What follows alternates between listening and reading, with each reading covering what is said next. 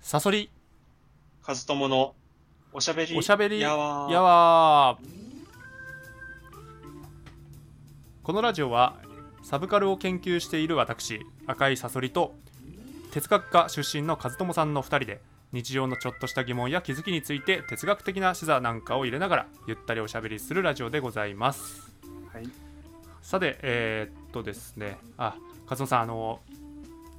はい今話題のガーシーチャンネルってはい、知ってます名前は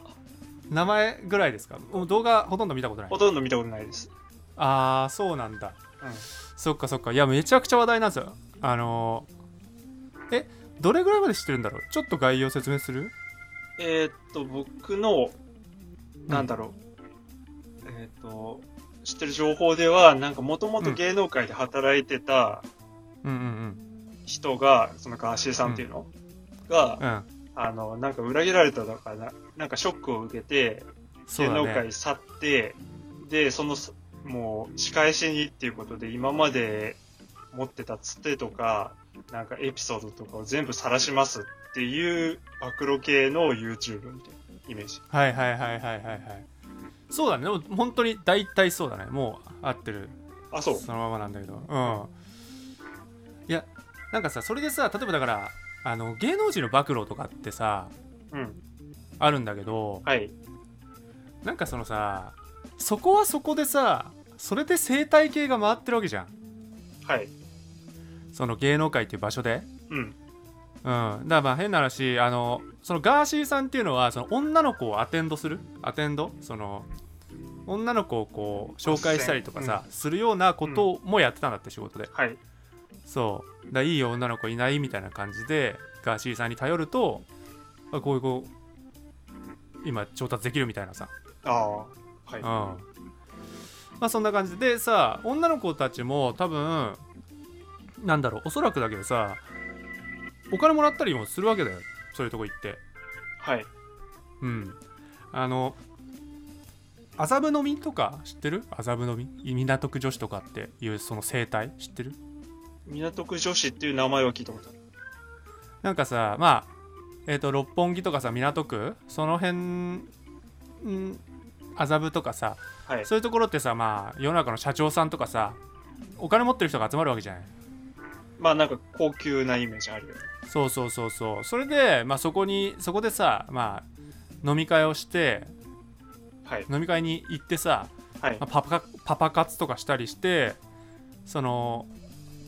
なんていうの、まあ、お金をもらったりとかそうなんかそういうことをするのを、まあ、俺の認識では港区女子とか言うんだけどじゃあそんななんか結構黒いイメージなんだ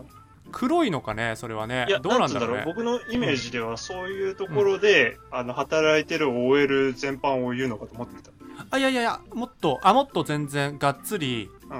ん。がっつり金絡んでるみたいな感じだと思うよそうなんだ。うんまそれはいいんだけどさどっちにしてもさそのそれで俺生態系が回ってると思ってるわけようん社会がね、それで、そうそうそうそう別にみんながウィンウィンだっていうかさ、はい。うん、でさこれってさ結局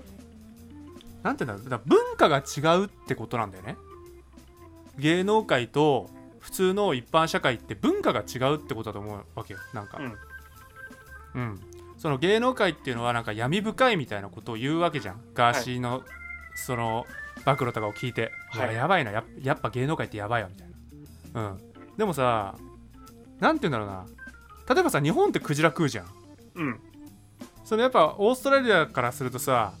信じられないっていうね。信じられないわけじゃんそれうん文化の違いなわけじゃんはい。うんなんか日本はこうやってクジラをさばいてこうやって食うんですよって暴露してるような風に思うわけ俺は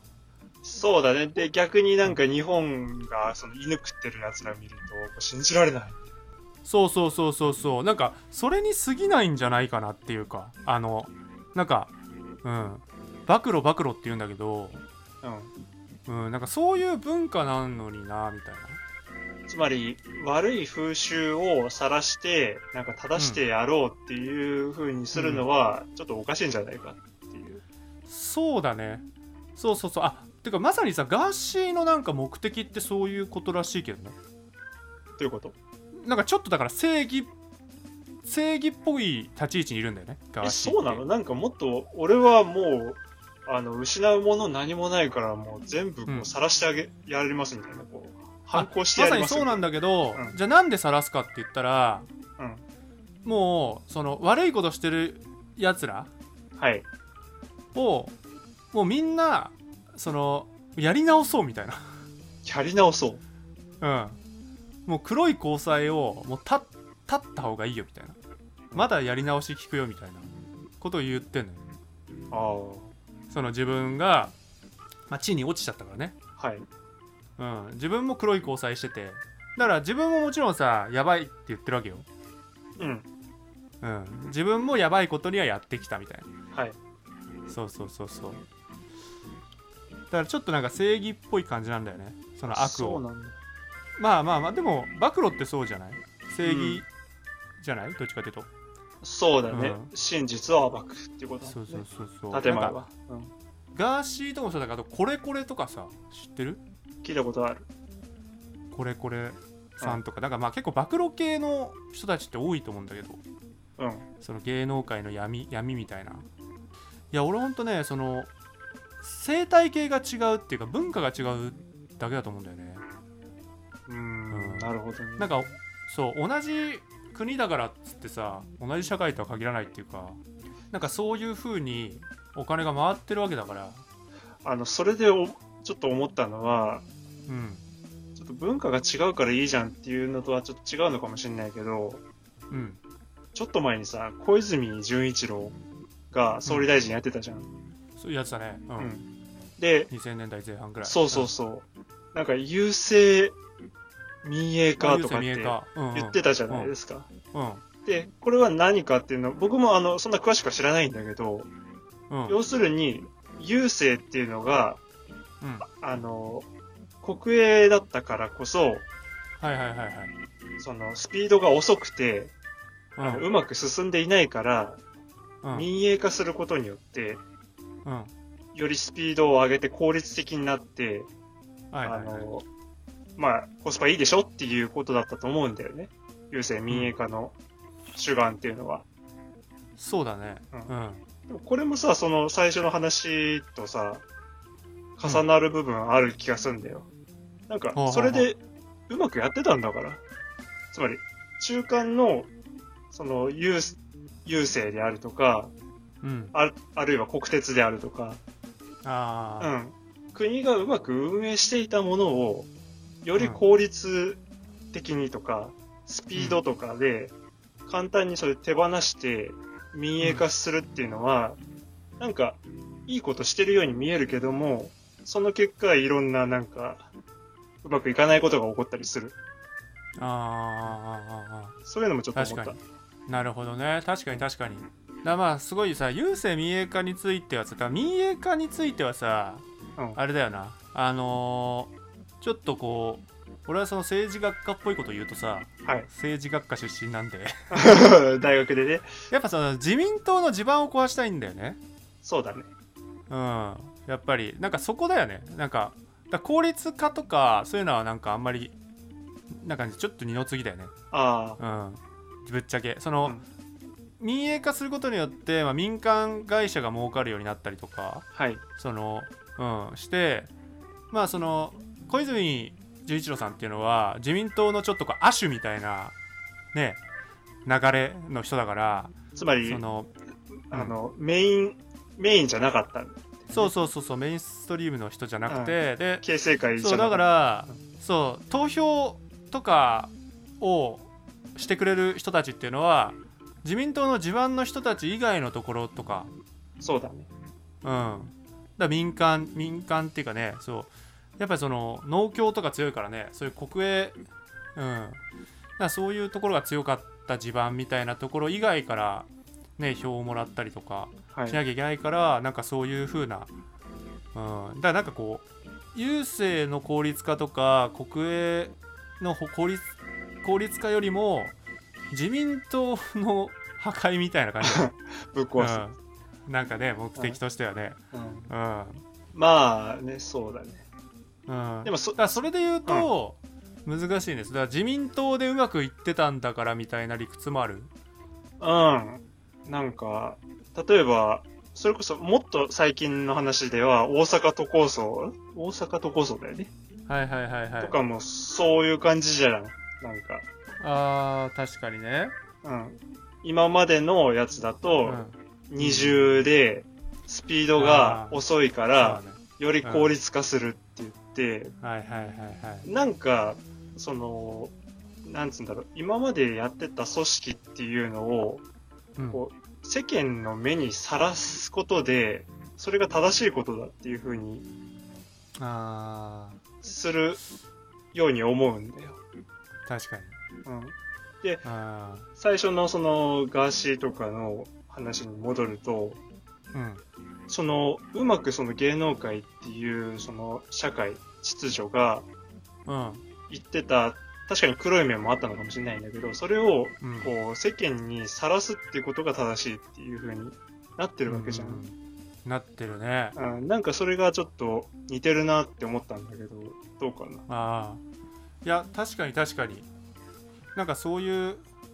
なんかつながりあるのかもねつながりあるっていうかうんなんかね俺ね別のテーマでもやりたいんだけどはいあのーまさにねその叩く文化うんそういうなんかあのー悪をさらされてうんだからまあ悪を晒す側も正義だしそのそれをさなんか叩く人たちも正義面するじゃんそうだねこのこんなうんの信じられないみたいなそうそうそうそうそうなんかそれについてもねそのテーマについてもね実はあるので、うんあるねそうまたねなんか別の機会にしたいんだけどはいそうちょっとね最近そのガーシーがはいその盛り上がってたんで、はい、うんまあちょっとこう時事ネタとかも入れとこうかなと 思って、ちょっととねあまりにもい 抽象的になりすぎだからね俺は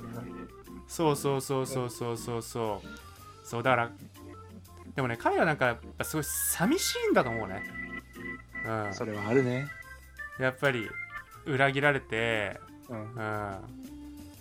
なんだかんだやっぱさ大量に人脈人脈があるっていうことがさ自分のプライドだったわけじゃんうん多分あの人からたおそらくそうなんだけどうんそうだけどその大量の人脈がさなんか自分が落ちた瞬間に全然こう繋がってなかったというかさ、助けてくれなかったみうん、だからすごい寂しいんだろうなとは思うよね、たいなうんうん、まあそんなとこかな、はい、うん、じゃあ和友さん何か告知ありますかはい、えっ、と、ノートでブログ記事いつも書いてますので、よかったら見てみてください。はい、ありがとうございます。えっ、とですね、私、赤いサソリ、えーようやく、えーようやく、よ動画を、うやく、 ま新しい毎回動画を、毎回告知はしておきながら、半年ぐらい、投稿してなかっそたう半年とぐらいいちょうっ。と動画投稿が空いてたんですけど、ようやくちょっとその最新作、はい浅田真央さんの、えーはい物語解説、えー動画投稿しました。 長かったですね。ありがとうございま す。はい、えっと、ぜひね、あの、本当に、すごい、まあ、半年間、あのーもっと言うと、構想としては2014年ぐらいからある構想なの で、うん、 もうすごい温めて温めた、えー浅田真央さんの、えー解説動画なので、えーぜひ、えー見ていただければなと思います。はい。はい、えー概要欄にですね、えっ、と、和友さんの先ほどのあのノートのリンクと、えー私、えー赤いサソリのえー YouTube の、えー動画リンク、えーどちらもありますので、えーそちらから飛んでいっていただければなと思います。はい、それではまた次回お会いいたしましょう。おやすみなさい。おやすみなさい。